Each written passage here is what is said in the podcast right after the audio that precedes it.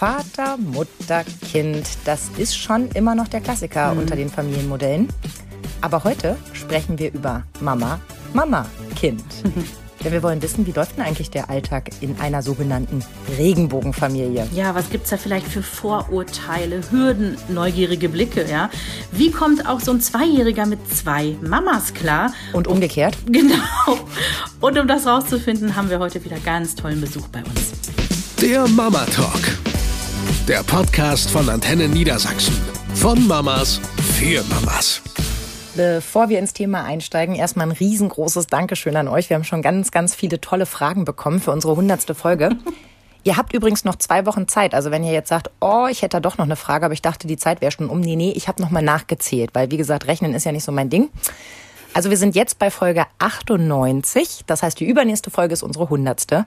Und blöderweise habt ihr uns auch daran erinnert, dass wir dann das Foto veröffentlichen müssen von unserer Einschulung. Ach, davon weiß ich nichts mehr. Wir suchen noch in den Fotoalben. Und wegen der Fragen nochmal, also wir sind wirklich nicht schüchtern, ihr könnt alles fragen. Mhm. Ob wir es dann beantworten, ist die andere sei dahingestellt. Genau. Bitte schneiden, bitte schneiden, sagt man beim Radio, nicht wahr? Richtig. Wir ja. sind äh, sofort bei den Regenbogenfamilien dann angekommen. Ja. Und zwar ähm, haben wir erstmal so ein paar Fakten gesammelt. Äh, 14.000 Kinder, grob geschätzt, ganz genau weiß man es eben nicht, leben in Deutschland in Regenbogenfamilien oder anders ausgedrückt. Es gibt circa 9.500 gleichgeschlechtliche Paare mit mindestens einem Kind im Haushalt. Das sagt äh, die Bundeszentrale für politische Bildung. Also das sind die offiziellsten Zahlen, die man haben kann. Was, äh, finde ich, auch gefühlt nur Sinn macht, ist, dass die Tendenz steigt, jedes Jahr. Mhm. Was leider in dieser Statistik überhaupt nicht erfasst ist, wie viele Familien sind wie zusammengestellt. Mhm. Denn es gibt ja die eine Möglichkeit, dass du in einer Partnerschaft gelebt hast, dabei ein Kind entstanden ist und dieses Kind nun in eine gleichgeschlechtliche Beziehung mit genau. eingebracht wird. Es gibt aber auch die Möglichkeit, dass man eine gleichgeschlechtliche, genau, gleichgeschlechtliche Beziehung führt und sich entscheidet, wir möchten gerne gemeinsam ein Kind. Mhm. Tja, und dann kommt nämlich genau die Frage, wie macht man das eigentlich? Genau, ich muss ja ganz ehrlich zugeben, bis ich so Anfang 20 war, habe ich irgendwie automatisch gedacht, wenn du dich, und jetzt schon die Formulierung wird jetzt widerlich, wenn du dich dazu entscheidest, homosexuell zu leben, dann entscheidest du dich wohl automatisch auch gegen Kinder. Okay, das, hast, das hast du wirklich gedacht, ja? Als ich mir das erste Mal so Gedanken darüber gemacht habe, habe ich festgestellt, ich bin irgendwie davon scheinbar ausgegangen, mhm. weil ich mir mhm. die Frage vorher nicht gestellt habe, wie macht man das eigentlich, wenn man jetzt feststellt, okay, ich verliebe mich in eine Frau, ich möchte aber gerne Kinder. Naja, jetzt muss man das auch im Zeit- äh, und, und, und quasi geschichtlichen Kontext sehen, da hat sich ja gerade in den letzten Jahrzehnten ultra viel getan. Und vielleicht war das auch vor ein paar Jahrzehnten noch so, wenn eine Mama feststellt, oh, mein Sohn ist schwul, hm, misst keine Enkel, dann war das vielleicht auch so, aber das dreht sich, Gott sei Dank, ne? Ja, Gott sei Dank, weil mhm. das ist ja total kleingeistig von mir gewesen, zu glauben, dass das eine das andere ausschließt, sondern es muss doch Lösungen dafür geben, dass man irgendwie alles haben kann, mhm. was man sich so fürs Leben wünscht. Also ich denke, ähm, es ehrt dich, dass das bei dir schon ein paar Jährchen auch her ist, dass du so gedacht hast. Ja, ich es möchte betonen an dieser Stelle, ich gehe ja auch stramm auf die 40 zu. Also immerhin 20 Jahre bin ich schon schlauer, so. aber ganz schön lange habe ich irgendwie mir auch gar keine Gedanken drüber gemacht. Ja, also ich, wenn ich jetzt so an ältere Leute denke, ne, so Generation unserer Omas, ich will die nicht alle als hinterwäldlerisch darstellen, aber teilweise sind die ja, sagen wir mal, in Anführungsstrichen traditioneller oder altmodisch einfach noch. Und da gibt es sicherlich eine Reihe von Vorurteilen, äh, was jetzt so Regenbogenkinder angeht. Mhm. Ne? Äh, da habe ich mir direkt mal ein paar wissenschaftliche Studien geschnappt und das können wir ganz kurz über einen Kamm bürsten. Ähm, Vorurteil könnte sein, oh, dann werden ja auch die Kinder schwul-lesbisch. Nein. Also es gibt Studien wirklich mit ein paar hundert Teilnehmern, wo erwiesen ist, m -m, die, die, die, der Prozentsatz derer, die schwul oder lesbisch werden, ist exakt der gleiche wie ne, bei Nicht-Regenbogenfamilien. Gleiches gilt für, die sind doch alle verhaltensgestört. Nein, sind sie nicht. Die werden doch alle gemobbt. Nein. Da haben sie aber gesagt, es liegt vielleicht daran, dass viele Regenbogenfamilien auch in, in sehr toleranten ähm, Umf also im Umfeld wohnen, wo es toleranter ist, sei es Großstadt, Ne, also wenn ich jetzt irgendwie Berlin oder Köln sehe, glaube ich, dass es besser ist. Ich, ich sage jetzt keine Region, das habe ich schon mal falsch gemacht. ne? Aber ihr wisst, was ich meine, irgendwo auf dem Dorf. Aber gedanklich war ich auch im Berchtesgadener Land oder irgendwo äh, in den Alpen. Hm. wo man sich überhaupt nicht vorstellen kann, dass da jetzt auf einmal äh, Klaus und Peter kommen und sagen, guten Tag, wir sind Klaus und Peter und das ist unsere Tochter. Ja, also ich, das ist zumindest da mit reingeflossen, dass man sagt, na, vielleicht ist es in Berlin einfach äh, einfacher als in Groß-Pusemuckelhausen. Ich glaube, man sucht sich das ja dann auch. Also mhm. man, man entschwindet dann vielleicht auch so etwas seinem Umfeld und sucht sich ein Umfeld, das genau für solche Dinge offen ist, weil man ja weiß, wo man hin will. Vielleicht ist das schon ja. so ein erster Schritt, ne? Ja, und dann gibt es noch eine australische Studie, die habe ich jetzt mal ganz grob zusammengefasst, die sagen im Prinzip, dass Regenbogenkinder gesünder sind und der Familienzusammenhalt bei denen stärker ausgeprägt ist. Wir gegen den Rest der Welt? Ja, ich glaube, ohne Witz, ich glaube, es ist so ein bisschen dieses, ähm, wenn du jetzt eine Regenbogenfamilie bist, dann willst du als Eltern dein Kind auch auf mögliches, weiß ich nicht, Mobbing oder irgendwas vorbereiten. Also ich glaube, das tut was mit dir als Familie. Und meinst du, daher kommt auch Leben gesünder, dass du dir schon mehr Gedanken darum machst, um dein Projekt, wie du das großziehen möchtest, als wir das tun? Du meinst so nach dem Motto, oh, das hat uns so viel Anstrengung gekostet, ein Kind in die Welt zu setzen, das wollen wir jetzt aber auch pfleglich behandeln? So in die Richtung. Es klingt komisch, aber du weißt, was ich meine. Ja. Also Fakt ist, dass ich glaube, da kann ich für uns beide sprechen. Äh, wir beide sind ja der Meinung, je bunter, desto schöner. Absolut. Und äh, wir in unserem Podcast wollen unbedingt immer alle Farben des Regenbogens abdecken. Das können wir aber an manchen Stellen eben nicht selber machen, weil wir sind eine stinklangweilige äh, Vater, Mutter, Kind beziehungsweise Kind-Kind-Familie. Und dann haben wir uns an der Stelle gedacht, Besuch. Ganz genau. Ja, Familie ist da, wo Liebe ist. Ich glaube, das ist mhm. uns allen klar. Und deswegen freuen wir uns ganz, ganz doll, dass wir heute wieder einen super Gast haben.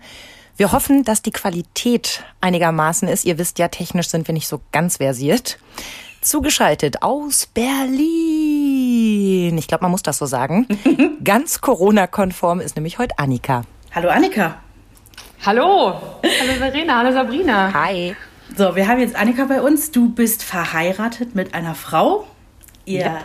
habt schon einen kleinen Sohn, der ist gerade zwei Jahre alt geworden. Mhm. Das nächste Baby ist unterwegs. Auch das stimmt. Ja. ähm, wir, wir können an der Stelle ruhig, wir dürfen das ruhig sagen, Annika und ich, wir kennen uns seit unserer Jugend. Wir sind zusammen zur Schule gegangen und waren ganz dicke Freundinnen und sind es auch immer noch, also auch über die Entfernung und über die Jahre hinweg geblieben. Äh, das, um das einmal der Vollständigkeit halber erwähnt zu haben. Ja, wir sprechen heute über das Thema Regenbogenfamilie. Magst du dieses Wort überhaupt? Ist das ein schöner Begriff? Ja, also ich, ich finde, der ist, ähm, ich finde den recht neutral und dann eher bunt und ich finde, für mich ist er positiv belegt. Dann können wir dabei bleiben, oder? Ja, auf jeden Fall. Ja, ähm, magst du ganz kurz noch was über dich sagen, wo du wohnst, was du so machst im Leben? Gerne. Also ich wohne mittlerweile in Berlin, komme ursprünglich, wie du auch, aus dem Rheinland. Ich glaube, du warst auch einer der ersten Personen, vor denen ich mich jemals geoutet habe als ja. lesbisch. Genau. Ähm, wir waren 16 bin, damals, ja. Wir waren 16, genau. Ähm, ich mache, ich arbeite einmal für eine ähm, Hilfsorganisation, Entwicklungszusammenarbeit und ähm, im, sagen wir mal, mein Herz hängt aber an der Musik. Ich bin auch als Musikerin deutschlandweit unterwegs, bin Singer-Songwriterin in verschiedenen Projekten. Und sie ist richtig ähm, gut. Dankeschön. Nun werden wir heute eine Menge indiskreter Fragen stellen. Wollen wir vorher ein Codewort vereinbaren oder wie gehen wir da am besten vor? Ich bin ein bisschen aufgeregt, weil ich wirklich äh, denke, darf ich das überhaupt fragen? Aber ich würde es mich trauen. Ich würde, ich würde vorschlagen, ähm, du traust dich einfach. Ich bin, ich weiß, dass ich, Leute sind da sehr unterschiedlich in dem, was sie, glaube ich, als indiskret oder als zu weitgehend äh, empfinden. Also beispielsweise, wenn du jetzt meine Frau viele Sachen fragen würdest, würde sie, glaube ich, nicht so gerne antworten. Findet sie, geht ihr oft zu weit. Ich denke immer auch, ich erkläre immer gerne alles. Ich finde, ich, ich finde es auch schön, wenn mir alles erklärt wird, damit ich alles verstehe. es gibt ja auch Themen, die ich nicht so ganz verstehe oder die mir halt fremd sind, die so nicht in meinem täglichen Leben vorkommen oder ähnliches. Von daher würde ich sagen, shoot, erzähle, frage und sollte es dann wirklich zu weit gehen, dann, dann werde ich das so charmant es möglich ist. Ähm, darauf reagieren und sagen, dass ich da äh, nicht weiter drüber sprechen möchte. Ist das, das okay ist für toll. dich? Dann fängst du einfach an zu singen. Oder das, genau. So, also nee, nee, nee. wir wissen jetzt schon, du hast dich geoutet, als du 16 warst. Ich habe ja aufgepasst. Aber das wird ja nicht der äh, Moment gewesen sein, als du begriffen hast, hm, das sind nicht die Jungs, das sind die Mädchen, die ich toll finde. Ja, wobei das ähm, in meinem Fall, ich glaube, das ist ganz oft so, man ist sich ja gar nicht sofort so sicher, dass es nur die Mädchen sind und das ist bis heute auch, also gar nicht unbedingt äh, so ganz exklusiv, aber ich habe schnell gemerkt, dass es vor allen Dingen auch Mädchen sind. Und das war schon ein bisschen früher Ähm, jetzt bin ich in einem Kontext oder sagen wir mal in einem Klima groß geworden zu Hause, wo das auch, ich wusste immer, dass es das gibt. Mhm. Also mir sind im Nachgang sind Freundinnen zu mir gekommen, die gesagt haben, sie würden jetzt ihre Kinder offener erziehen, weil sie da jetzt ganz anders mit dem Thema irgendwie auf einmal in Kontakt sind. Und das hatte ich aber von Anfang an. Mhm. Ich glaube, meine Mutter hat ganz früh gespürt, dass mich auch Frauen interessieren oder Mädchen interessieren. Die hat Bücher und Filme zu Hause angeschleppt, die mir teilweise wirklich rote Ohren äh, bereitet haben. So. Also, aber sie hat sich echt Mühe gegeben. Und ich glaube, so ähm, es erstmal richtig verknallt war ich so mit 13, 14 und es war mir schon auch bewusst, dass das jetzt, dass ich jetzt in Mädchen verliebt bin. Ich habe aber, noch, ich, es hat einfach länger gedauert, bis ich so richtig dazu stehen konnte. Es gab schon noch eine ganze Weile, wo ich irgendwie gehofft habe, dass dann doch noch ein Junge kommt, der so toll ist, dass ich mich in den viel mehr verliebe. Aber es kamen dann doch bei mir eher immer Mädels und Frauen, die so toll waren, dass ich mich wahnsinnig in sie verliebt habe. Und du hast also früh festgestellt, dass das der einfachere Weg wäre, wenn jetzt es alles so laufen würde, wie das in jedem Buch geschrieben steht. Ähm, was meinst du damit? Dass, ähm, dass jetzt so ein super Mädchen Junge kommt? Junge? Mm, genau. Ja, ja, ich habe schon gedacht, so, ich meine, das ist jetzt äh, auch schon wieder, wie alt ist das jetzt, 25 Jahre oder so um den Dreh her. Ähm, da gab es noch nicht so wahnsinnig viele Filme oder sowas. Und also ich weiß, dass ich so die ersten Filme, die ich dann wahrgenommen habe, richtig gefeiert habe. Und man muss dazu sagen, ich glaube, der zweite Film, den ich gesehen habe, war Amy und Jaguar. Sprich, das waren dann keine ähm, Rom-Com-Komödien oder so, sondern das waren richtig, richtig tragische Filme. Ähm, und eine Generation vor mir, die kannte halt eben nur Frauen, äh, also wenn frauenliebende Frauen mit Eispickeln, die halt männermordend unterwegs waren oder so deprimiert, dass sie sich am Ende umgebracht haben. Mhm. Das war halt irgendwie, ähm, und man kannte, also im Fernsehen, wen gab es da? Heller von Sinn? Mhm. Ja, ähm, irgendwann mal Ulrike Volkert viel später. Also da gab es einfach gar nicht so wahnsinnig viel als Vorbild. Dann kam irgendwann, als ich so in den 20ern war, kamen dann diese ganzen amerikanischen Serien wie L-Word. Davor gab es auch eine schwule Serie, Queer as Folk, wo es ein lesbisches Paar gab. Und plötzlich wurde die Welt immer, also für mich da immer, gab es immer mehr Vorbilder in Anführungszeichen. Mhm. Und dann kam, wurde das für mich auch irgendwie immer, für mich selber immer normaler. Ich habe, glaube ich, damals, als ich gemerkt habe, dass ich auf, äh, dass ich vor allem halt eben Mädchen ganz toll finde, gemerkt, dass es komplizierter ist, schwieriger ist. Mhm. Also ich quatsch jetzt daher, aber es ist halt zum Beispiel alleine, ich habe Hockey gespielt. Und irgendwann war so ein Highlight, war abends Party und dann war das super Highlight Blues tanzen. Es war nicht vorstellbar, dass man romantisch mit einem Mädchen tanzt. Wenn, dann hat man so ein bisschen rumgewackelt aus Spaß und Freude und so, haha. Aber die Sachen, wo es dann ernst wurde, wo man wusste, vielleicht knutscht man am Ende, das war immer mit einem Jungen. Mhm. Der ist mir gar nicht in den Kopf gekommen, dass ich mir, dass das mit einem Mädchen gehen könnte. Mhm. Das war auch halt. so ein bisschen deine eigene Entwicklung. Ich meine, ich weiß ja auch, wir waren 16 und eigentlich krass, wenn man heute so drüber nachdenkt, man hat sich gar nicht getraut, psch, psch, psch, das darf keiner wissen. Ja, und ich kann mich auch erinnern, als es mit deiner Musikkarriere so losging, dass da auch einige äh, die dir meinten, beratend zur Seite zu stehen, gesagt haben, sag mal lieber nicht, dass du lesbisch bist. Absolut. Und das ist ja verrückt, weil mittlerweile sind ja irgendwie, ja. es gibt ja eine riesen äh, queere Szene, die wahnsinnig, also wo wahnsinnig viele sehr, sehr erfolgreiche äh, Frauen, non-binäre Personen etc. irgendwie jetzt da in die Charts, äh, in die Charts gekommen sind oder halt eben einfach sehr bekannt sind. Mhm. Das ist, ähm, und damals gab es ja auch schon sehr viele lesbische äh, Sängerinnen, so Melissa Etheridge und Co., die durchaus, das ist für mich heute immer noch irritierend, wenn Like the Way I Do ist für mich der absolute Lesben-Disco-Song. Äh, und wenn ich auf einer Heteroparty bin und alle Frauen und Männer um mich herum kreischen auch zu dem Song, bin ich immer noch irritiert. Ich denke, der gehört doch uns. Was macht ihr da? ja, mittlerweile sind ja ein paar Jahrzehnte ins Land gegangen und ähm, du hast auch eine Familie gegründet. Mhm. Du hast eine Frau geheiratet, das ist jetzt auch schon ein paar Jährchen her. Und mhm. ähm, ihr habt einen Sohn, ich sagte schon, das nächste Baby ist unterwegs. Äh, ja, ohne jetzt mit der Tür ins Haus fallen zu wollen, aber es ist ja nun mal so, dass Kinderplanung in gleichgeschlechtlichen Ehen einfach mehr Planung braucht als vielleicht ähm, im klassischen Familienmodell. Dürfen wir danach fragen, wie ihr Sonst das. ich nicht hier. wie habt ihr das geregelt? Da sind jetzt zwei Frauen und wir wollen Kinder kriegen. Und was macht man dann? Was macht ihr dann? Ja, also es gibt natürlich verschiedene Optionen und ähm, ich hatte, also meine Frau, ich bin die erste Frau, mit der sie in der Beziehung ist, die hatte sich mit, mit diesem Thema noch gar nicht so auseinandergesetzt und ich hatte das schon viel länger und für sie war das am Anfang auch wirklich nochmal so eine wirklich große Frage, so hm, wie kriegt man auf einmal, wie kriegt man ein Kind miteinander, wo man weiß, dass nicht beide das biologische Elternteil sein können. Mhm.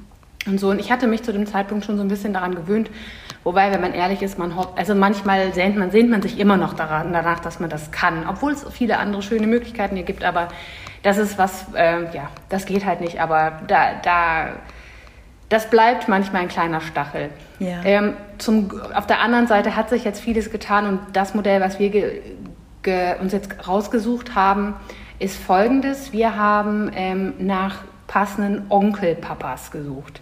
Mhm.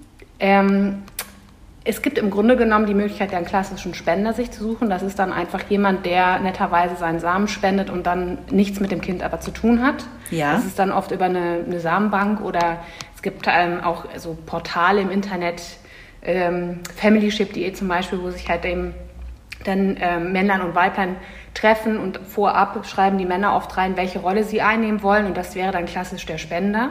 Ja. Dann gibt es die Onkelrolle. Das ist dann wirklich jemand, der zwar Kontakt zu dem Kind hat, aber doch eher in einer distanzierteren Variante.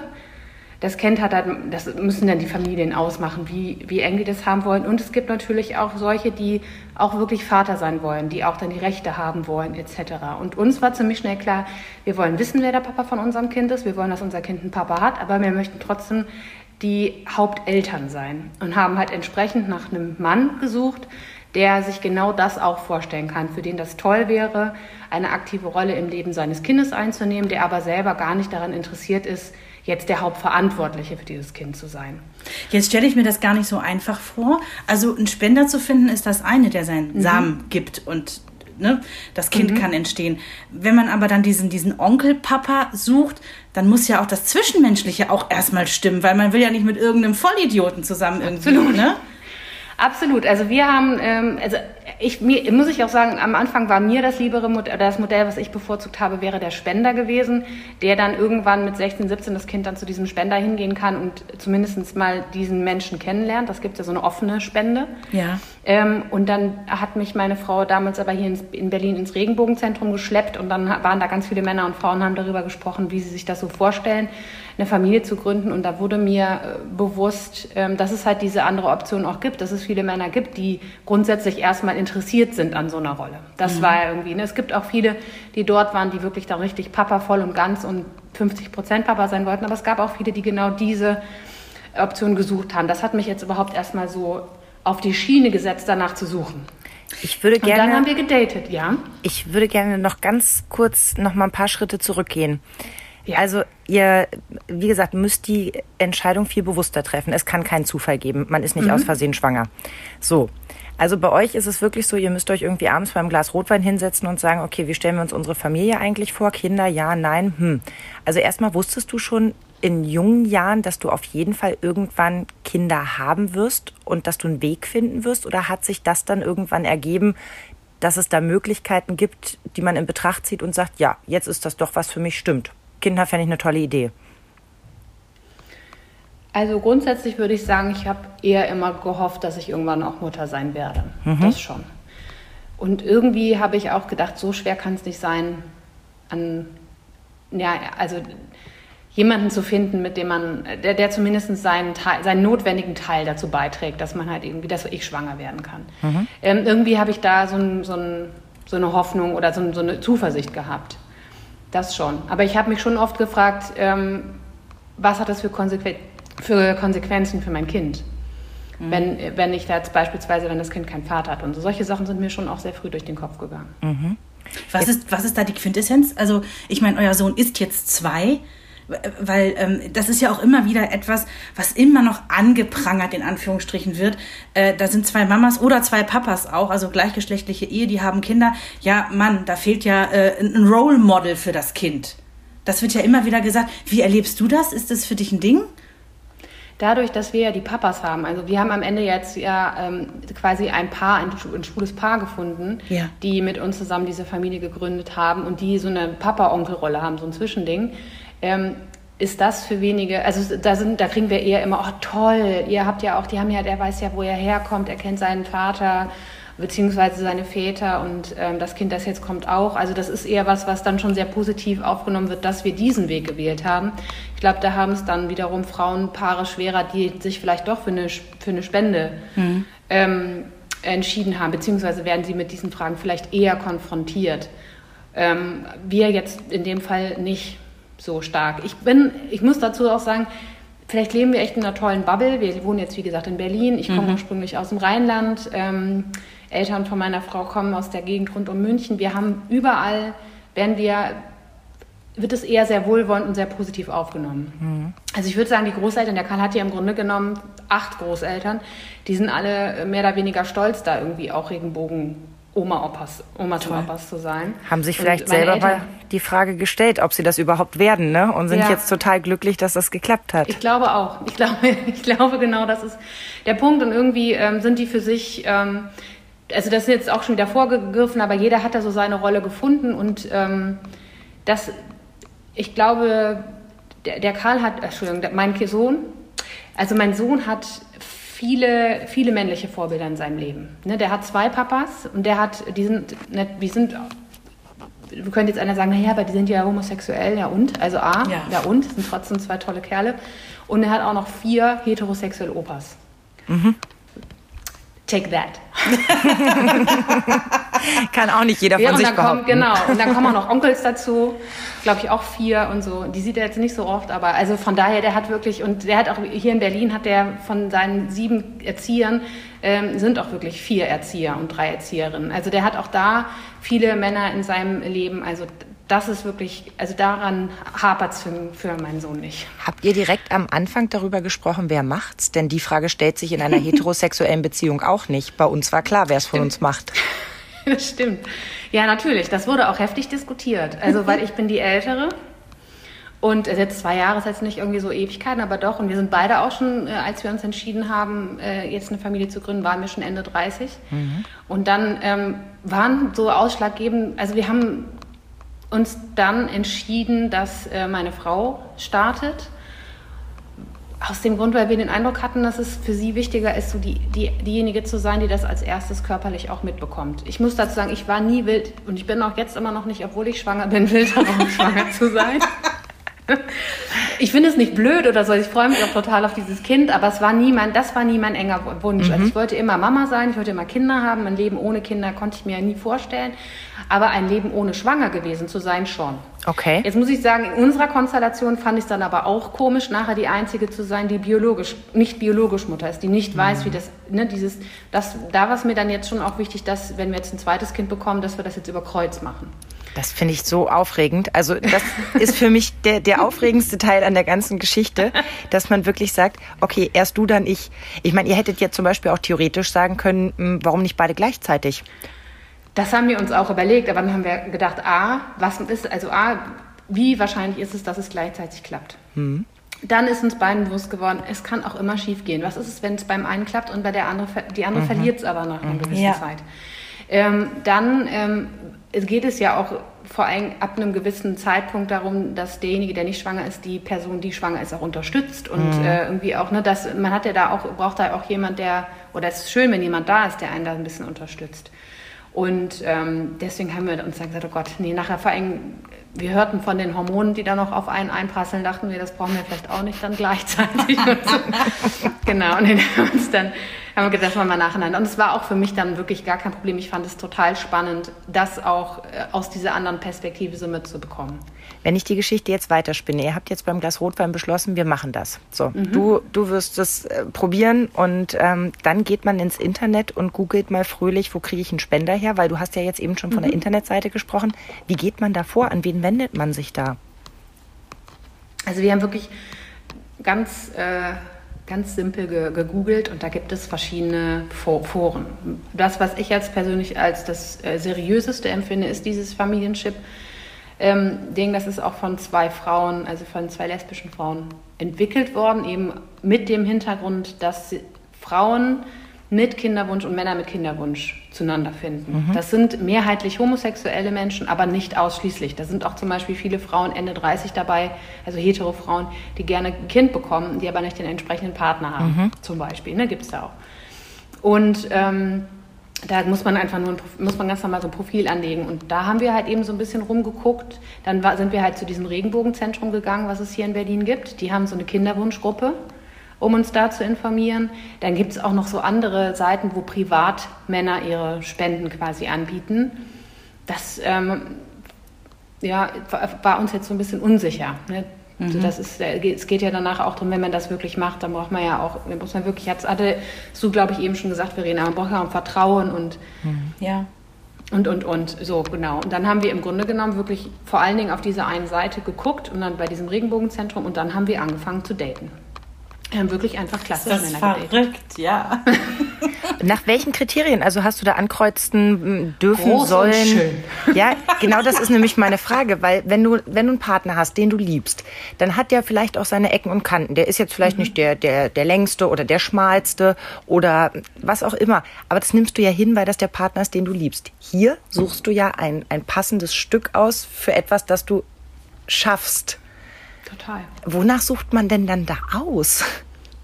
Ja, also wir haben, ähm, also es, ist, es, es, gibt schon die, die ähm, oberflächliche äh, sag mal, Seite und die, die, die innerlichere Seite. Also mhm. wir haben schon, wenn man, da sieht man ja auch Bilder, da haben wir schon auch geguckt, finden wir die Person, sieht der jetzt nett aus, sieht der sieht der auch irgendwie hat der nettes Lächeln oder so oder mhm. finden wir den jetzt auch nicht abstoßend. Das ist schon so, dass du natürlich irgendwie da mit jemandem ein Kind bekommst, oder ich konnte mir jetzt nicht vorstellen, mit jemandem ein Kind zu bekommen, den ich körperlich überhaupt nicht anziehen finde. Mhm. Ähm, aber natürlich ist es jetzt weniger so gewesen, dass das jetzt das Hauptding war. Das war nur ein Aspekt. Dann war es halt, wie haben die geschrieben? Und zwar wichtig, schreiben die nett, schreiben die offen, klingt das irgendwie reflekt, auch so ein bisschen reflektiert. Ähm, dann, ach, das, ich, es klingt am Ende des Tages, glaube ich, ist es wirklich nicht viel anders wie anderes Dating. Du guckst, also wir haben jedenfalls am Ende uns mit denen am besten verstanden, die uns einfach auch in gewissen Punkten ähnlich waren, die, für, mhm. die, für die gewisse Sachen, gewisse Werte, gewisse, ein gewisses Bildungsniveau und so weiter ähnlich war. Mhm. Ähm, mit denen wir uns einfach gut unterhalten konnten und die im Grunde genommen hätten unsere Freunde werden können. Oder eine Person ist auch ein, also ein Mann ist auch ein Freund geworden. Weil du willst ja nicht irgendwann feststellen, der Vater deines Kindes ist, hups, ein Rassist oder Impfgegner oder keine Ahnung, irgendwas anderes Beklopptes, ja? Das willst du ja auch nicht irgendwie. Das wünscht äh, sich keine Mutter ja. für ihr Kind. Genau, und wolltest, man wollte sich natürlich auch irgendwie vernünftig miteinander unterhalten können. Ja. Das heißt, irgendwie, man ist am Ende schon, die waren, die, mit denen wir uns nochmal getroffen haben, waren alle schon in ähnlichen Blasen wie wir, muss ich schon ehrlich sagen. Ich meine, ihr hängt jetzt auch eine Weile aneinander, ne? Das ist jetzt nicht eine Freundschaft, die man nach einem halben Jahr wieder kittet, weil man sagt, ach nee, doch nicht so richtig. Total. Und bei uns ist es am Ende aber dann so gelaufen, dass wir uns äh, mit dem schwulen Ex-Kollegen meiner Frau getroffen haben mit, und seinem Mann und wir beide festgestellt haben, dass wir auf der Suche sind oder gerade beide in irgendwelchen, ähm, noch in, in so einer Dating-Phase waren und irgendwann äh, haben wir uns dann zusammengetan. Also am Ende war es dann doch jemand, den man über einen anderen Weg kennengelernt mhm. hat. Verrückt, ja. Total. Und genau. dann äh, werden alle beim Arzt vorstellig oder wie geht das dann weiter? Also da, das ist dann wieder ein bisschen das, wie, wie man es möchte. Man könnte ja rein theoretisch, gibt es sogar Leute, die das wirklich, ähm, sagen wir mal, körperlich durchziehen. Wow. also, wow. Wow. Das haben wir nicht gemacht, aber es gibt es. Dann ähm, gibt es die sogenannte Bechermethode. Das heißt, man trifft sich entweder im Hotel oder bei jemandem zu Hause. Der Mann, die Männer geben ihre Proben ab. Man hat eine, äh, sich eine Spritze, so eine Plastikspritze mhm. besorgt und äh, befördert dann das Sperma dahin, wo es hin soll. Das ist, klingt jetzt sehr unromantisch, man kann das ja romantischer gestalten äh, oder halt auch nicht. Ähm, das war aber im Grunde genommen das, womit wir angefangen haben. Und dann gibt es die nächste Möglichkeit, ist, äh, man geht in ein ähm, Fertility Center, so eine Kinderwunschklinik. Mhm. Und da ist es dann im Grunde genommen ganz genau die Prozedur, die auch ein Heteropaar da mhm. mit, mit, mit, den verschiedenen Eskalationsstufen. Ne? Es gibt diese Insemination. ja dann gibt es ähm, hormonelle Behandlungen und, und, und bis hin nachher dann zur ICSI. Also das ist, wenn wirklich dann das Sperma, der Sperma, also das Sperma, die Spermazelle ins Ei reingedrückt wird.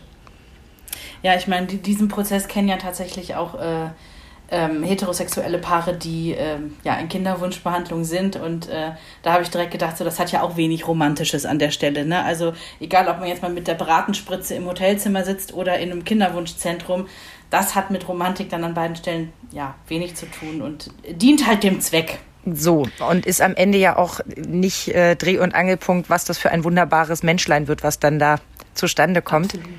Aber es ist natürlich auch eine Kostenfrage. Ne? Also äh, je nachdem, von welcher Methode du gerade gesprochen hast, das günstigste wäre natürlich das Durchziehen, was ich wirklich, äh, also wow. Respekt, wirklich Respekt. Respekt, wer das schafft, ja. Wir, wir, haben das nicht gemacht, ich sag's direkt. nee, nee. Wir, aber das, ja, das ist, äh, ähm, das ist auf jeden Fall eine Frage, eine, eine, finanzielle Frage. Jetzt waren wir, wir hatten ja ursprünglich nach einer Person, nach einem Mann gesucht. Jetzt waren das dann zwei, weil er halt eben ähm, und sein Ehemann sich das beide gut vorstellen konnten. Das heißt, wir waren vier Personen, die alle ähm, in Vollzeitstellen sind und konnten und die haben das quasi finanziell mit uns zusammengetragen. Mhm. Dadurch ist es immer noch nicht billig, aber dadurch war das die Last da nicht auf zwei Schultern oder ne, sondern auf äh, ganz vielen verteilt. Wir haben am Anfang auch versucht nach günstigeren Mitteln. Ne? Wir haben am Anfang haben wir uns halt mit dieser Bechermethode, wir haben uns halt privat getroffen und was ich daran ganz bei unserer Geschichte ganz nett fand, war, dass in der Zeit gerade die Papas ähm, im Ausland gearbeitet haben und wir haben uns dann teilweise bei denen, aber auch auf so Zwischenstationen getroffen. Also wir haben die halbe Welt kennengelernt, während die uns kennengelernt haben und versucht haben, irgendwie ein Kind zu machen.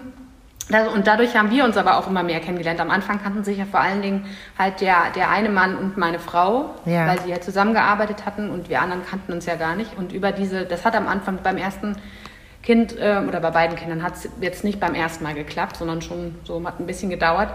Und durch diese ganzen Male haben wir uns immer besser kennengelernt. Das fand ich eigentlich ganz schön. Mhm. Aber vier Menschen sind auch psychisch sehr, sehr belastet in dieser Zeit, oder?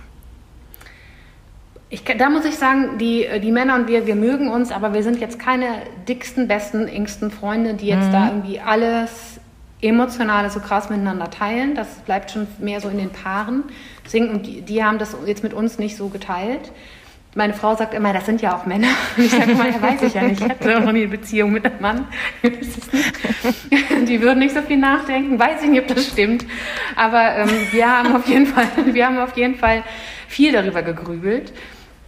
Auf jeden Fall. Aber ich, ich muss ich hätte nicht gedacht, und ich glaube, das betrifft aber alle Frauen, die Kinder bekommen möchten oder alle Paare, die Kinder bekommen möchten, dass man nach dem dritten oder vierten Versuch, wo es nicht geklappt hat, mental schon so am Ende sein kann. Das hätte ich nicht gedacht. Ne, das, ja. ähm, und man liest dann Statistiken, das dauert normal bis zu zwölf Monate so und man denkt, oh Gott, das halte ich nicht aus.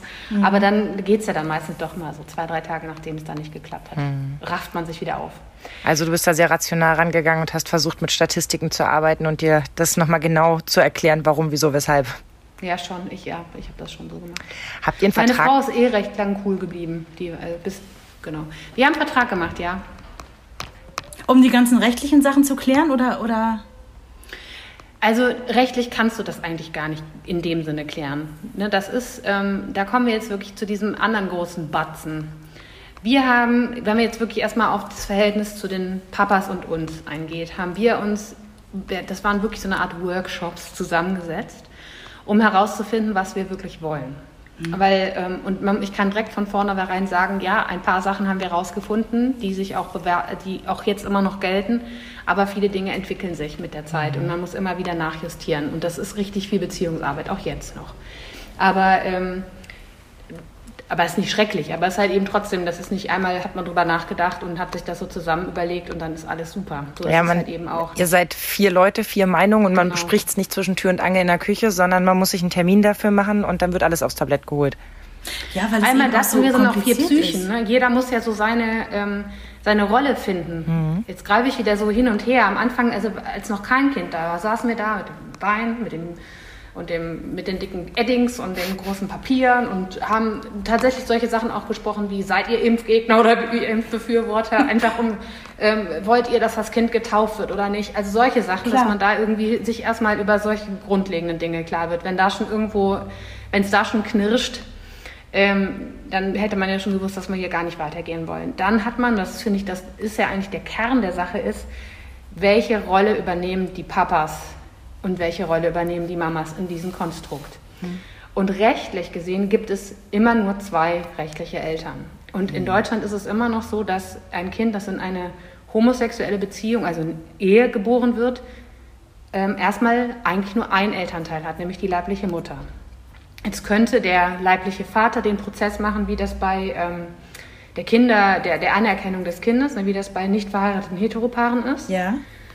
Ähm, aber solange der das nicht macht, hat dieses Kind ein Elternteil und die zweite Sache ist halt eben, dass die andere Mutter das Kind adoptiert. Das hat bei uns insgesamt acht oder neun Monate gedauert. Wow. Dafür muss der leibliche Vater, ähm, muss man zum Notar, der leibliche Vater muss quasi äh, schreiben, dass er das, die Rechte aufgibt oder keine, keine Ansprüche stellen wird und so weiter und so fort. Das ist schon auch nochmal ein längerer Prozess, der auch ehrlich gesagt missweilen sehr unangenehm ist. Jetzt habe ich, ne, können wir, kann wir, wenn, ich, wenn euch das interessiert, können wir da gleich nochmal tiefer rein, aber ich gehe jetzt erstmal davon ähm, wieder einen Schritt weg. Und das andere Ding ist aber tatsächlich, welche Rolle nimmt man dann tatsächlich in diesem Leben von dem Kind ein? Jetzt haben wir für uns haben das rechtlich geklärt, aber es war von Anfang an ja klar, wir wollen, dass das Kind einen Papa hat, beziehungsweise Papas hat. Das heißt, du musst diesem Mann ja auch oder den Männern ja auch Platz einräumen im Leben von dem Kind. Mhm. Und ähm, das, das ist was, was tatsächlich das kann man, glaube ich, vorher nicht bestimmen. Also wir haben natürlich, die haben, wir haben gesagt, einmal die Woche kannst du, den, ne, kannst du das Kind sehen oder sollst du das Kind sehen oder wäre schön, wenn du das Kind siehst. Aber am Ende ähm, entwickeln sich ja auf allen Seiten Gefühle. Und dann wird's, das war, wir haben jetzt einen guten Weg gefunden, aber das war zum Teil nicht immer leicht. Das kann ich mir vorstellen. Das geht ja fast so in die Richtung, ähm, Eltern, die sich auf einmal das Sorgerecht teilen müssen, ne? weil sie sich getrennt haben oder so. Da geht es ja auch äh, um so ein Ausfallen. Wann ist das Kind wo? Ist es eine Wochenendlösung? Machen wir Woche für Woche oder irgendwie noch ein anderes Modell? Ähm, und das kann man, glaube ich, tatsächlich nicht nur am Reißbrett planen, weil mhm. eben so ein Kind, also jedes Kind ist anders. Ne? Also ich kann mir vorstellen, wenn ein Kind gerade in einer sensiblen Phase ist, was weiß ich, weil es gerade in die Krippe eingewöhnt wird, mm, ist es halt schwierig, ne, dann immer so nach Plan vorzugehen. Also ist zumindest meine Vorstellung.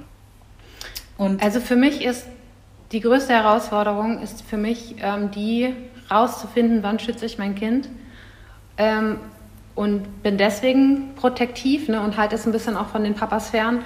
Und in welchen Momenten ist das vielleicht doch eher Eifersucht? Also ne, sich selber wieder so ein bisschen zu reflektieren, zu sagen, schiebe ich jetzt hier einen Keil dazwischen, weil ich kann. Das klingt jetzt blöd, ne? Oder mache ich das wirklich, weil ich, weil, weil ich das Gefühl habe, ich muss da jetzt dazwischen gehen, weil die Papas, die sind, die sind total, also die lieben den, den, ihren Sohn, aber die sind ja nicht jeden Tag bei ihm. Die kriegen ja gar nicht mit, wann der überfordert ist, was ihn überfordert, dass der vielleicht zwei Tage vorher total überreizt war. Mhm. Und dass man deswegen jetzt sagt, nee, heute bitte komm erst ein bisschen später und wir machen das nicht so lang oder was auch immer. Oder nee, du kannst äh, den heute nicht wickeln, der will, lässt sich gerade von niemandem wickeln, außer von der einen Mama. Ja. So, und dann ist das aber immer gleich so ein bisschen auch so ein Stich für die, als würde man denen was wegnehmen wollen. Mhm. Und das ist, also nicht immer, das ist, die sind auch reflektierte, vernünftige äh, Männer, aber trotzdem sind die, ähm, ist das halt eine hochfragile Geschichte manchmal. Ja, ja. das glaube ich. Jetzt hattest Gibt es mit Sicherheit auch zwischen Heteropaaren, aber Absolut. wir kennen das jetzt halt nur in diesen Konstrukten. Da ist es echt nicht immer einfach. Jetzt hattest du gesagt, diese Abtretung der Rechte und so weiter, das ist kein, kein schöner Prozess. Wie hast du das gemeint? Also zum einen ist es so, also meine beiden Highlights ist einmal das Jugendamt und dann nachher der Termin bei der Richterin. Und ähm, also der, das Jugendamt kommt, um sich anzuschauen, ob die Lebensverhältnisse für das Kind gut sind und so weiter. Guckt, ähm, genau, so. Das ist ja an sich, finde ich, das, ähm, keine Ahnung, kann man noch drüber streiten, aber das machen sie bei Heteroparen halt auch nicht. Vielleicht sollten sie es immer machen, keine Ahnung. Also das ist jetzt mal eine andere Frage. Aber auf jeden Fall sind sie bei uns gewesen haben total intime Fragen gestellt und dann hat die Frau das zusammengeschrieben, was wir da erzählt haben. Und dann schreibt diese Sachen wie die äh, Ehefrau von der leiblichen Mutter, die sich auch als Mutter des Kindes empfindet. Und ich, also ich fand das so, das war so, ähm, so distanziert von der Frau geschrieben. Und der, der, also der Papa vom, von dem Sohn, der wurde halt eben immer als Vater auch so bezeichnet. Und ich wurde im Grunde genommen als so diese Person, die glaubt, sie wäre auch die Mutter. Ich weiß nicht, ob ihr das so nachvollziehen kann, aber es war so ganz komisch geschrieben. Dabei war de facto ich diejenige, die, den, die sich halt eben Tag und Nacht um dieses Kind gekümmert hat, seit Monaten. Mhm. Das hat ja. mir einfach wege. Man kann auch sagen, meine Güte, sei nicht so sensibel, aber in dem mhm. Moment war ich das. Zu Recht. Ne, weil, ja, also das ist auf jeden Fall, fand ich für mich nicht schön. Und da kam schon so ein bisschen durch, naja, also sie sind eigentlich nicht die Mutter. Und das ist tatsächlich auch ein Prozess, durch den ich durchgegangen bin, weil ich manchmal auch, ähm, als, der, als unser, unser Sohn geboren wurde, wurde ganz viel nach dem leiblichen Vater gefragt. Wie geht es dem? Ist der stolz? Und so weiter und so fort. Das ist mit Sicherheit, das ist ja für viele, ähm, geht da ein ganz normaler Prozess durch und die würden das, glaube ich, so fragen, wie das bei einem Heteropaar auch fragen würden. Und wahrscheinlich ist da auch gar nichts Schlimmes dran. Aber es fühlte sich für mich immer so ein bisschen an, als wäre ich so erstmal nicht so wichtig, weil jetzt ist doch, er ist doch Vater geworden. Du wirst mhm. vielleicht Mutter, indem du dich um das Kind kümmerst, aber du bist jetzt nicht, ne, so, du bist jetzt nicht per Blut die Mutter. Und das fühlte sich teilweise halt auch schon so ein bisschen an. Das, das ist das, was ich meine mit den Rollen finden. Ich musste auch erstmal so meinen Platz da finden. Ich hatte das Gefühl, den muss ich auch manchmal so richtig verteidigen. Ich bin ja auch die Mutter. Also diese Reaktionen, die gehen zu Recht, finde ich, äh, an die Substanz und, mhm. und vor allem ans Herz. Und ich finde überhaupt nicht, dass man sich da fragen muss, ob man es äh, vielleicht nicht so persönlich nehmen soll. Ich glaube, da gibt es viel kleinere Bereiche, wo ich schon heulend auf der Bettkante gesessen habe weil irgendwer im Vorbeigehen irgendwas Dummes gesagt hat. Äh, ich glaube, das kann jeder nachvollziehen. Aber ich habe mich auch gefragt, wie das wie generell das Umfeld reagiert. Wie reagiert der Gynäkologe, wenn man auf einmal da äh, schwanger sitzt? Jetzt hat man dem ja vorher nicht seine ganze Vorgeschichte erzählt vielleicht. Wie reagiert die Hebamme, wenn die ins Haus kommt und da sitzen zwei Mädels? Der Hechelkurs, äh, sagt der, ach, die hat die beste Freundin mitgebracht oder ist das klar, dass das die Frau zum Kind dazu ist, wie wir jetzt gelernt haben? Ähm ja, das ist, das ist, ähm, es ist tatsächlich in dem ganzen Prozess immer wieder ein Outing. Mhm. Ähm, ich will, ich will nicht immer alles so auf Berlin schieben oder meinetwegen auch, ich kenne auch Freundinnen, die ähm, die Regenbogenfamilien oder die Familien im Rheinland gegründet haben. Da ist es zumindest, was die Gynäkologinnen angeht, immer sehr unkompliziert gewesen. Bei mir war es halt auch so, oder bei uns war es so, dass die Gynäkologin oft auch eng äh, mit den Fertility, mit den Kinderwunschzentren auch zusammengearbeitet haben und so. Mhm. Also die haben, glaube ich, schon so viel gesehen. Denen ist das, ähm, da ist man nicht die Erste und da wird man auch nicht die Letzte sein. Das war irgendwie nie ein Thema. Die Hebammen, ähm, ich hatte den Eindruck, dass die das teilweise eher ganz spannend fanden, weil sie noch nicht so viele lesbische Paare bei sich hatten. War aber auch, ähm, da fühlte ich mich auch immer gut aufgehoben oder auch jetzt wieder gut aufgehoben. Bei dem Hechelkurs habe ich so darauf gesetzt, dass wir nicht die Einzigen sind. Aber wir waren beide Male sind wir die Einzigen. Und da hatte ich schon den Eindruck, dass die, also diejenigen, die Leitungen sind immer ganz lässig. Also die lassen sich da nichts anmerken. Ich glaube, das ist aber auch so in Berlin, es ist teilweise auch ein Kölner Ding, ähm, dass es so selbstverständlich ist, dass man da eigentlich nichts dagegen haben darf, mhm. dass man sich das niemals anmerken lassen würde, wenn man das komisch findet. Mhm. Ist es auch also, das, was du auf dem Spielplatz oder auch äh, in der Kita oder so merkst, so Blicke von anderen, ja. dass ihr in eurer Berlin-Bubble, dass das gar nicht so, so ein Ding ist und dass man da schon unterscheiden muss, äh, wohnt man jetzt irgendwie in Sachsen-Anhalt auf dem letzten Dorf, nichts gegen Sachsen-Anhalt, oder ähm, meinetwegen auch in Bayern auf dem Dorf oder eben Berlin. Dissi jetzt nicht alle, jetzt nimm noch Niedersachsen schnell dazu, da wohnen wir selber. Nehmen sie alle mit. Ich, ähm, ich, ich, glaube, ich glaube schon, dass es ein Unterschied ist. Ich glaube, ein Unterschied ist halt eben wirklich der, dass man es halt eben, wo Menschen das schon mal gesehen haben, wo Leute das irgendwie auch in ihrem, vielleicht ihrem Bekannten- oder Freundeskreis einfach schon mal solchen Paaren begegnet sind. Ich glaube, dass viele, die, die diesen Kontakt schon hatten, gesehen haben, dass, die, dass da ganz viele Herausforderungen und Freuden sehr gleich sind mhm. und sehr ähnlich sind, dass das gar nicht so krass anders ist und dass es, ähm, dass, dass es das einem leichter macht, weil man nicht die Erste ist oder die, das erste Paar ist, dass da ähm, auf einmal in so eine andere Bubble reinkommt. Ja. Dann gibt es natürlich hier, oder nicht natürlich, aber es gibt hier auch viele Familien, wo ähm, schon Trennungen sind, äh, wo Kinder irgendwie auch so Patchwork-Familien mhm. ähm, existieren. Das heißt, ähm, da ist, ist, dann auch dieses Vater-Mutter-Kind-Ding eh schon so ein bisschen aufgebrochen. Mhm. Das heißt, man ist da auch nicht die einzige oder der einzige die einzige Familie, wo das anders ist. Und auch hier in der Kita wurde uns schon mehrfach zurückgespiegelt, wie toll das doch ist, dass, der dass mein Sohn auch Papas hat. Ja.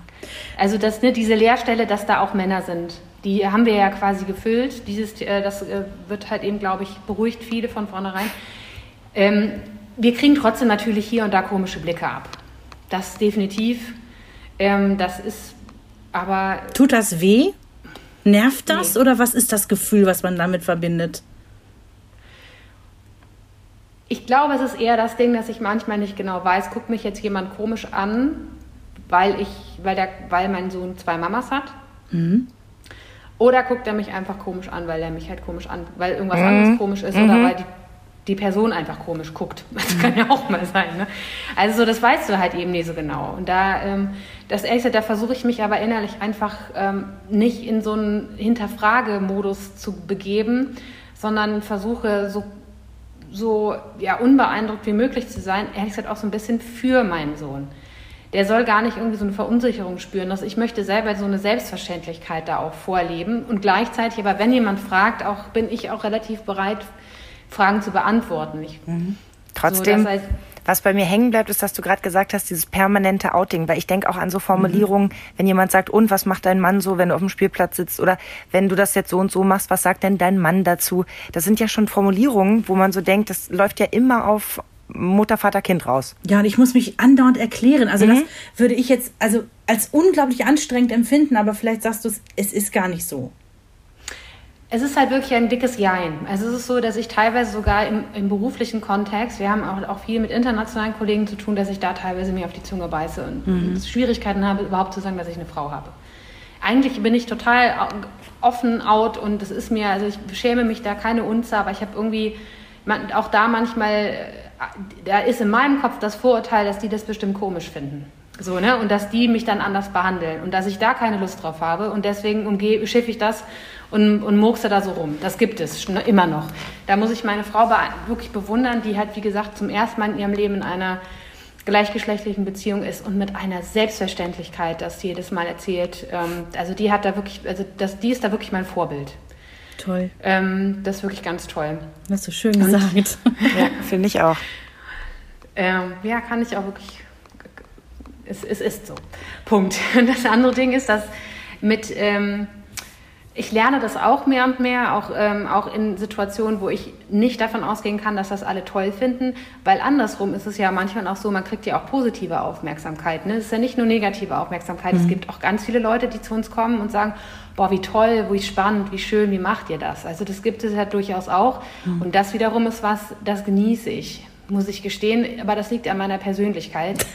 Äh, ich stehe ja nicht umsonst, ne, ich bin da eine Rampensau und habe da auch die Möglichkeit, was zu erzählen und das stört mich wirklich nicht. Das ist aber zum Beispiel geht meiner Frau darum, da wieder ganz anders. Die findet das total nervig, wenn mhm. dann zu viele Fragen gestellt werden. Mhm. Ich glaube, da gibt es einfach auch kein, ähm, kein Rezept. Ich glaube, wenn man selber in einer Situation ist und da kommt irgendwas, was man nicht kennt und das findet man spannend, dann kann man ja vorsichtig mal anklopfen und dann kriegt man ja mit, ob die Person gerne darüber erzählt oder mhm. nicht. Genau, weil, na klar sind wir alle neugierig, weil alle Welten, die man selber nicht irgendwie hat, sind einfach spannend. Diese ganzen Formulare sind ja immer ausgelegt auf äh, Vater, Mutter, Kind, ne? Telefonnummer der Mutter, Telefonnummer des Vaters und so. Stört dich das? Das stört mich, ja. Es gibt mittlerweile, also ich bin auch immer ähm, sehr positiv überrascht, wenn es anders ist. Wenn es von vornherein, also zum Beispiel in, äh, im medizinischen Kontext ist ganz oft Patient, Strich in, auf beiden Seiten, sodass du im Grunde genommen, ne, sodass du da, dass du das, äh, das dass es neutraler ist. Mhm. Entschuldigung, und es gibt im, ähm, also für mich, ich würde sagen, es gibt immer häufiger die Möglichkeit, die Erziehenden oder halt eben die Personen, die das machen, äh, die, die verantwortlich sind, einzutragen. Zumindest hier in meinem Kontext. Ich meine, gerade Berlin ist ja auch ähm, ein, ein Ort, wo Personen, non-binäre Personen auch sehr präsent sind und auch, glaube ich, viel angeschoben haben, dass man halt auch diese Option in vielen, offen, äh, vielen Formularen auch mitdenkt. Ja. Ähm, genau, aber natürlich, es gibt Momente, wo ich, ähm, es Bücher zum Beispiel, so Vorbereitungen auf die Geburt mhm. oder ähnliches, mhm. da ist immer der Partner. Mhm. Da gibt es nicht die Partnerin. Und ich gehöre zu den Leuten, ich weiß, gendergerechte Sprache, da gibt es ja die wildesten Diskussionen drumherum. Für mich ist es so, dass ich einige, bei einigen Bezeichnungen mich nicht mehr lese, nicht, nicht, mehr, nicht mehr wahrnehme, wenn da nur von Ärzten beispielsweise die Rede wäre, wäre ich jetzt Arzt. Ja. Würde ich mich, glaube ich, nicht mehr so angesprochen fühlen wenn da nicht auch Ärztin steht. Und da mhm. ist es mhm. dann auch so, wenn dann eben von dem Partner die Rede ist und es ist ganz klar irgendwie, ähm, da, da, also in vielen Kontexten weiß ich, dass man an mich dabei nicht so gedacht hat. Mhm. Und das ist dann echt immer so eine, das muss ich sagen, das ist eine Tagesformsache. Manchmal ist es mir wurscht und dann ist es mir wieder, regt es mich tierisch auf. Ja. Das glaube ich. Ich habe ich hab mal eine ganz praktische Frage. Ja. Also wenn wir jetzt äh, irgendwie bei engstirnigen Menschen sind, ne, die jetzt sagen könnten, ja, wie läuft das denn bei euch zu Hause? Dann ist da der Kleine, der Zweijährige und äh, da muss er doch total verwirrt sein mit zwei Mamas. Also A, wie verwirrt ist der Kleine oder anders gefragt, wie weiß man, welche Mama er ruft, wenn er jetzt Mama ruft? Wir haben da so auf unseren Sohn vertraut und er hat uns nicht enttäuscht. also, Schöne Antwort. Der nennt einfach, also ich bin Mama Atta äh, das war das Erste, was er über, er hat irgendwie Annika mitbekommen, hat dann daraus Atta gemacht und äh, entsprechend so, ein, so, ein, so, eine Kurzfassung hat er auch von dem Namen meiner Frau. Süß. Das heißt, wenn Klasse. wir beide im Raum sind, dann ähm, kann er das ganz genau bezeichnen und wenn wir alleine sind, dann sind wir einfach Mama. Aber es ist schon besser als damals, wo man die Omas immer nach dem Wohnort, wo sie gewohnt haben, genannt haben. Ne? Das ist der Oma Duisburg und hier ist die Oma. Jetzt fühle ich mich ertappt, genau so mache ich's. Ach, schön, schön. Aber immerhin nicht bei den, bei den Mamas, da ist quasi ein, ein, ein Kosename für den Namen der jeweiligen Mama mit drin. Das ist schön. Genau, und die hat er sich selber überlegt. Also wir wollten beide irgendwie nicht, nicht Mutti sein oder äh, Mami sein, was es ist nichts Schlimmes daran, Mami zu sein oder Mutti zu sein, aber irgendwie wollten wir beide Mama sein und haben gesagt, mhm. er das, muss das regeln. Und äh, hat er völlig total cool für sich so ähm, geregelt. Und dazu kann ich auch noch das andere Ding einfach sagen. Ich meine, Kinder haben auch zwei Omas, Kinder haben zwei Opas. Da ja. kommen die ja auch mit parat. Und dann hat man ja, da halt genau. irgendwie noch eine Zusatzbezeichnung. Oder ähm, der versteht ja auch mehr und mehr, in welchem Kontext die Person angesprochen wird. Dann weiß er auch, welche Oma, welcher Oma äh, Opa gemeint ist oder halt mhm. eben auch welche Mama gemeint ist. Und der hat wirklich gar keine Probleme damit. Also können wir festhalten, euer Kleiner ist nicht verwirrt. Mit nee. zwei Mamas, ja. Er ist nicht verwirrt. Sehr gut, guter Anfang. Nun hast du deine Frau bei der ersten Schwangerschaft äh, voll und ganz begleitet, von vorne bis hinten. Da stellt sich erst recht die Frage, wie konntest du beim zweiten Mal die Hand heben und sagen, mach ich? Zumal wenn du sagst, du warst da gar nicht so heiß drauf. Gute Frage. Ja, also ich, das ist, ich bin jetzt fünf Monate quasi in und denke mir das fast jeden Tag. Wie konntest du nur? Nee. was hat dich geritten? Nee, es ist das, was ich, äh, das habe ich, glaube ich, eben auch mal kurz angerissen. Ähm, obgleich der, dieser Junge, der ja biologisch nicht mein Sohn ist, ist er mein Sohn und das spüre ich durch und durch. Trotz allem fand ich die Vorstellung komisch, wenn jetzt, also es war klar, dass der andere Mann auch Biovater werden möchte, mhm. so nennen wir das Bio- und Sozialvater, die Unterscheidung, ähm, dass ich die Einzige bin, die quasi nicht Biomama ist, sondern und das fand ich irgendwie komisch. Mhm. Also in eurem Ich fand es komisch, dass meine ja. Frau mit beiden Männern dann quasi ein biologisches Kind hat und ich mit keinem. Mhm. Mhm. Und ich glaube, vielleicht sind das auch die Evolution, evolutionären Grundtriebe, dann, dass man doch irgendwie auch das ein oder andere Direktgen abgibt der, äh, da irgendwie weitergibt oder so. Dann kam zwischendrin auch mal die Überlegung, dass es vielleicht auch ganz spannend sein könnte, mal zu wissen, wie es ist, wenn man schwanger ist. Und äh, diese Erfahrung mitzunehmen, da hatte ich ja da auch, dachte ich auch so zwischendrin, naja, vielleicht bist du dann irgendwann, geht es nicht mehr und dann ärgerst du dich, dass du das gar nicht aus, also das mal ausprobiert hast, weil es ja schon ein Wunder ist, dass das, dass das ein weiblicher Körper was so macht und kann. Absolut. Ja.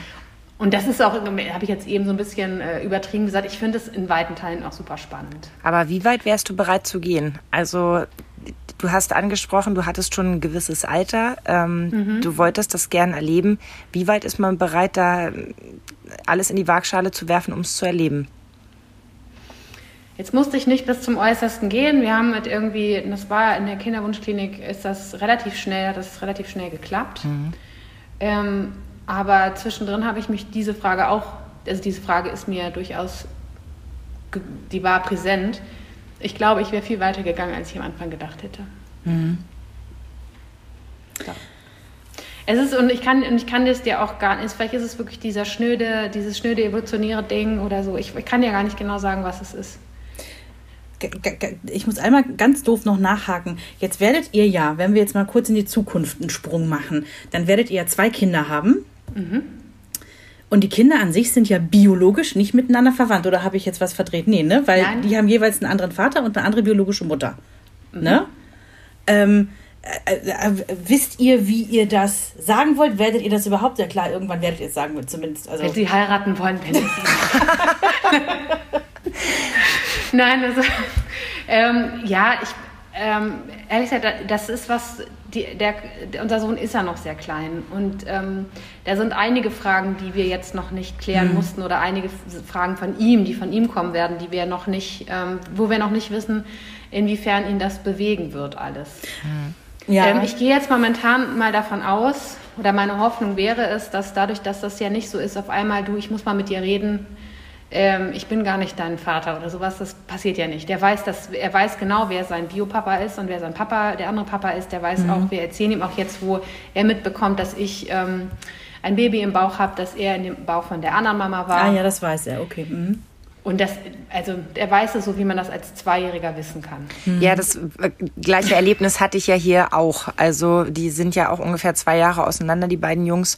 Und äh, der war sicherlich besser aufgeklärt als sein jüngerer Bruder dann in dem Alter, weil man das eben schon mal so ein bisschen anschneidet, das mhm. Thema, weil es gerade präsent ist. Mhm. Während du dich ja sonst nicht mit einem Zweijährigen hinsetzt und sagst, los, guck mal, wir schauen jetzt mal ein Buch an, wie die Babys entstehen. Mhm. Das machst du ja auf Nachfrage. Und deswegen finde ich auch den Ansatz gut, den du sagst, erstmal schauen, was ihn bewegen wird, was interessiert ihn denn wirklich und, und was geht einfach an ihm vorbei, weil es für ihn selbstverständlich ist. Ja. Man muss es ja nicht komplizierter machen, als es sowieso schon ist das ist, ich möchte das so unterschreiben. genau. Und wir sind innerlich, ich weiß gar nicht, ich denke immer, wir werden gewappnet, wahrscheinlich sind wir es nicht, für all mögliche Fragen, die kommen, auch für so Phasen wie du bist gar nicht meine Mama oder was da, also das sind schon mhm. auch so mhm. Ängste, die, die, mhm. die, die existieren oder auch Fragen, die existieren. Was ist, wenn er irgendwann wirklich versteht, ähm, dass äh, er nicht mein biologischer Sohn ist oder wenn er versteht, dass seine Eltern alle vier in homosexuellen Beziehungen sind und homosexuelle Beziehungen nicht, ähm, sagen wir mal, die, die, die Mehrheit sind. Keine Ahnung, das, ist, ich, das wird mit Sicherheit noch viele Diskussionen und viele Fragen von ihm gehen. Ich glaube, manche Kinder gehen total souverän und cool damit um. Für manche ist es dann zeitweise ein bisschen schwieriger. Ich weiß von, von anderen ähm, Frauenpaaren, die zum Beispiel keine Papas, die Kinder, wo die Kinder keine aktiven Papas haben, dass da auch diese Frage, warum habe ich keinen Papa, wo ist mein Papa ist. Aber es war nie die Frage, warum bist da noch eine zweite Mama? Mhm. Also es war nie so diese Ablehnung gegenüber der zweiten Person, sondern eher, wo ist denn diese, diese andere Person? Aber auch das hat sich dann wieder gelegt. Das war halt mhm. für eine gewisse Phase im Leben dann relevant. Ähm, ja, ich kann, ich, ich denke mir immer, der Karl wird, äh, schon, ich denke mir immer, mein Sohn wird von allen Seiten, wird er geliebt und wird er wirklich, wir, wir sind alle so froh, dass er da ist. Und ähm, der, wird sich irgendwann mit, mit uns reiben und keine Ahnung, wer es da Bilder abbekommt. Mal sehen. Es könnte ja auch sein, dass die Bio-Eltern das Bilder abkriegen. Ja. Naja, er hat, er hat halt andere Argumente, die er in den Ring werfen kann. Ja. Aber ich denke, am Ende werden wir alle darunter leiden, dass wir uns ganz furchtbar in den Jahren auf die Nerven fallen mit Gemeinheiten. Ich glaube, er sagt ja, ich glaube, es wird auf jeden Fall immer wieder kleine Stiche geben ähm, und dann halt auch wieder äh, nicht. Also momentan zum Beispiel macht er, macht er keine Unterschiede zwischen uns. Es gibt mal so Phasen, da ist die eine irgendwie ein bisschen beliebter als die andere oder, die, oder er macht auch so Unterschiede, was er gerne mit der einen oder mit der anderen macht. Mhm. Ähm, und alles andere lassen wir, wir, ja, wir lassen es auf uns zukommen und ähm, hoffen, dass wir, egal was da irgendwie, was für Fragen kommen oder was für Konflikte kommen, dass wir immer wieder einen Weg dann zueinander finden. Ich meine, man weiß ja auch vorher nicht, was wird das Kind für eine Pubertät haben. Da gibt es ja nun auch. Oh, das wissen wir alle noch nicht bei uns. Ja, genau. Das ist ja eine Wundertüte für uns alle. Kinder, ja. das wird nicht schlimmer, das wird nur anders. Ja, okay, ich hoffe. Ja. Jetzt haben wir aber einen ganz wichtigen Bereich überhaupt noch nicht angesprochen.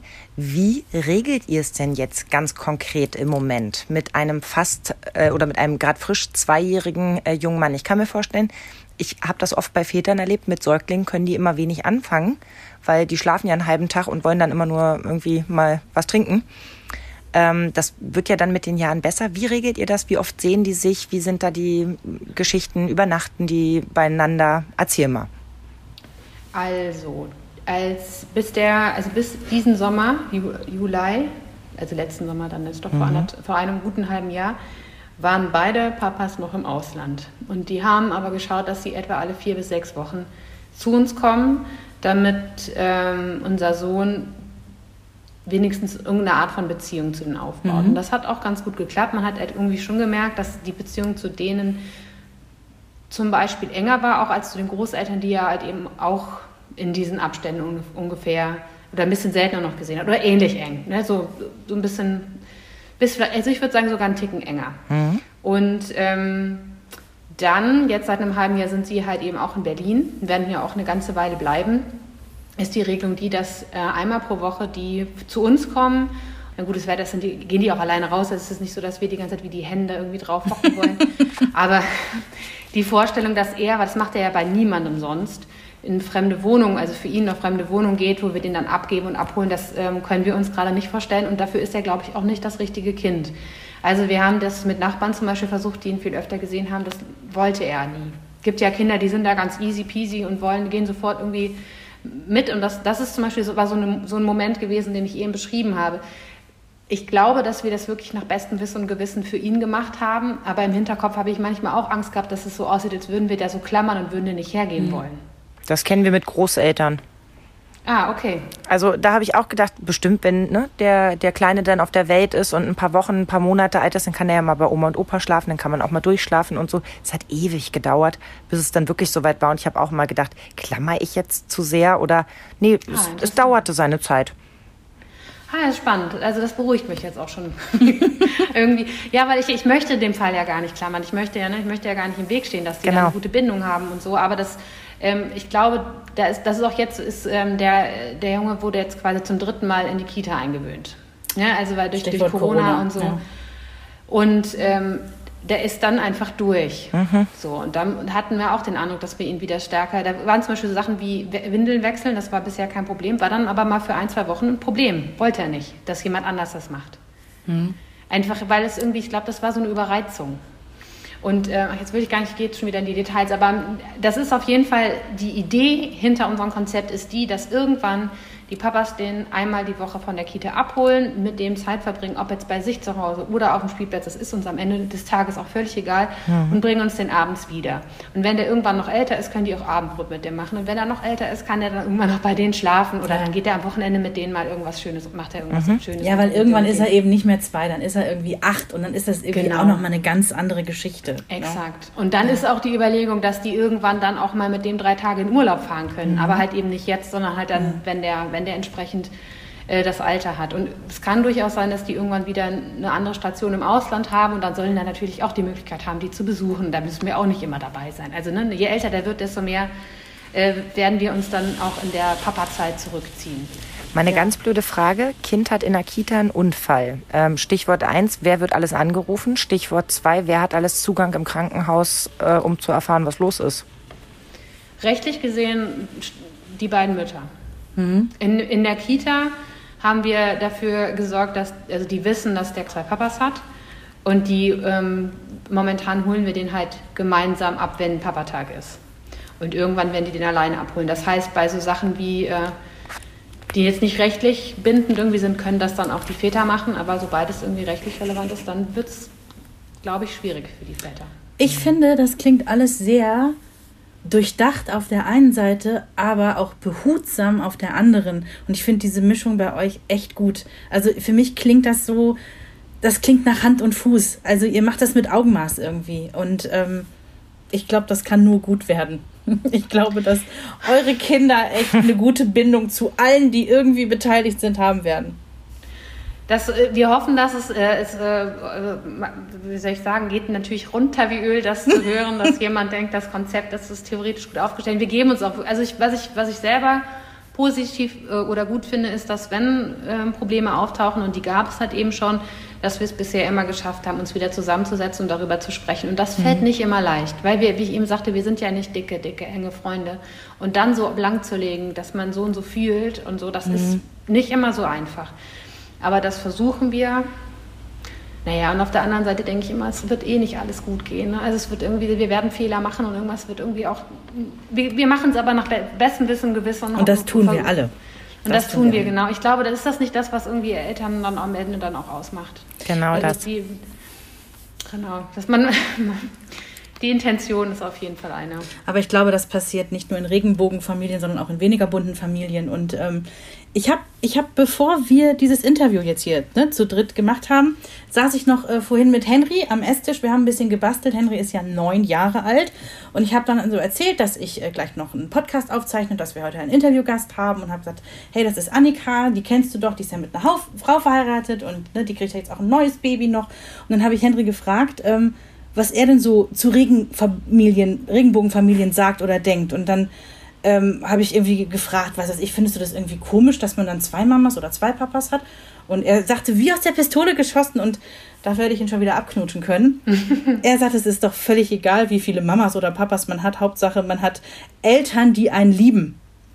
Und es, also hm. Eigentlich ist es genau das. Und Eltern wirklich definiert als, sind es zwei Mamas, sind es zwei Papas, sind es sogar zwei Mamas plus zwei Papas, das ist vollkommen egal. Ich meine, dein Sohn, der hat so viele Menschen, die ihn lieben, was will man denn da mehr?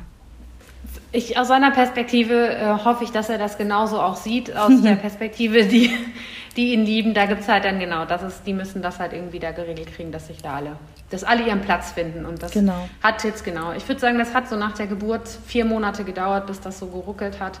Auch die Großeltern übrigens, wenn ich da nochmal einen weiteren Aspekt kurz aufmachen muss, die auch erstmal für sich finden, einen Platz finden mussten.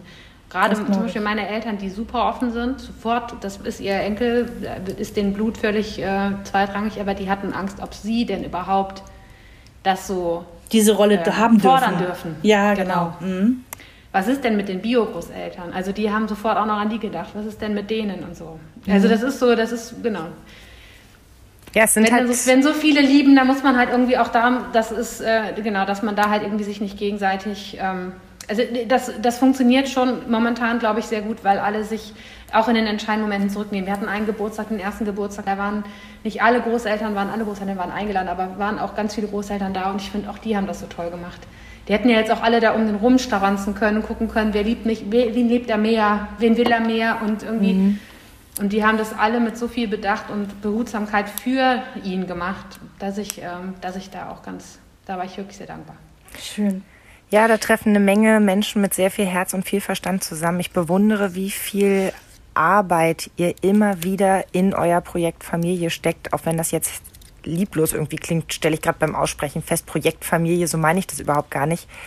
Aber äh, was ihr alles auf euch genommen habt, um euch da zusammenzufinden, wo ihr jetzt steht, verdient meinen größten Respekt.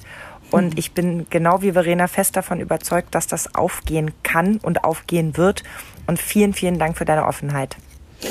Bitte gerne, und das möchte ich aber echt zurückgeben. Ich glaube, das ist nicht irgendwas, was singulär uns betrifft, sondern ich glaube, alle, die versuchen, eine Familie irgendwie zusammenzuhalten, machen das. Das sind halt bei manchen sind halt irgendwie, sind es halt zwei Elternteile und woanders sind es drei, vier oder also, Also- ich glaube, das, das, das kann ich dann auch an euch so zurückgeben. Wir danken dir auf jeden Fall, dass wir so offen äh, auch vielleicht etwas indiskrete Fragen stellen durften. Und wir wollen an dieser Stelle aber auch nicht unerwähnt lassen, dass äh, du ja auch einen Podcast hast. Ja, du bist ja Jupp.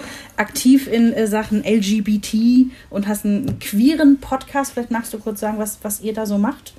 Gerne. Ja, wie eingangs schon erwähnt, bin ich ja Singer-Songwriterin und ich habe eine Kollegin, die Anne Bax, eine formidable Schriftstellerin, die äh, Romane schreibt, aber auch ganz tolle Kurzgeschichten, die viel äh, auch lesbischen Inhalt haben. Bei mir bei der Musik ist das nicht so explizit, also aber ähm, nicht, dass es nicht, äh, nicht, dass ich das jetzt verschweigen würde, aber ich bin jetzt keine Sängerin, die nur über Frauen singt äh, und Frauenbeziehungen. Und äh, Anne macht ganz, ganz lustige Geschichten zum Thema halt eben lesbische Beziehungen.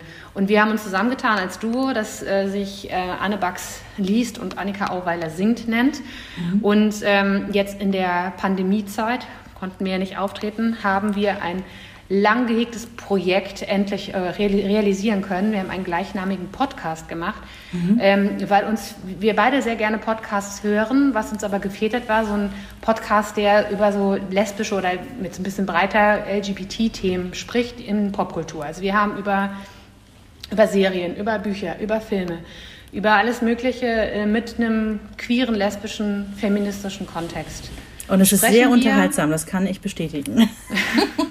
Es geht auch eher darum, äh, als einfach sich nett miteinander zu unterhalten. Also das sind eher zwei ähm, Fans oder Faninnen, die sich da über Sachen unterhalten, als zwei Kennerinnen, möchte ich sagen. Also das Experten. Das ja wie bei uns.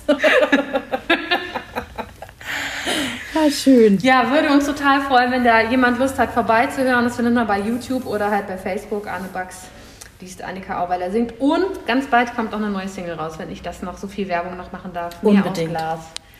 Genau, die kommt, glaube ich, 14. Mai kommt die raus. Mehr aus Glas. Dann wünschen wir dafür viel Erfolg, liebe Annika. Und ähm, so schön, dass wir sprechen durften. Vielen, vielen lieben Dank, dass ich bei euch sein durfte. Euch noch viel Spaß. Ich höre eu- euren Podcast übrigens auch sehr gerne. Vielen lieben Dank.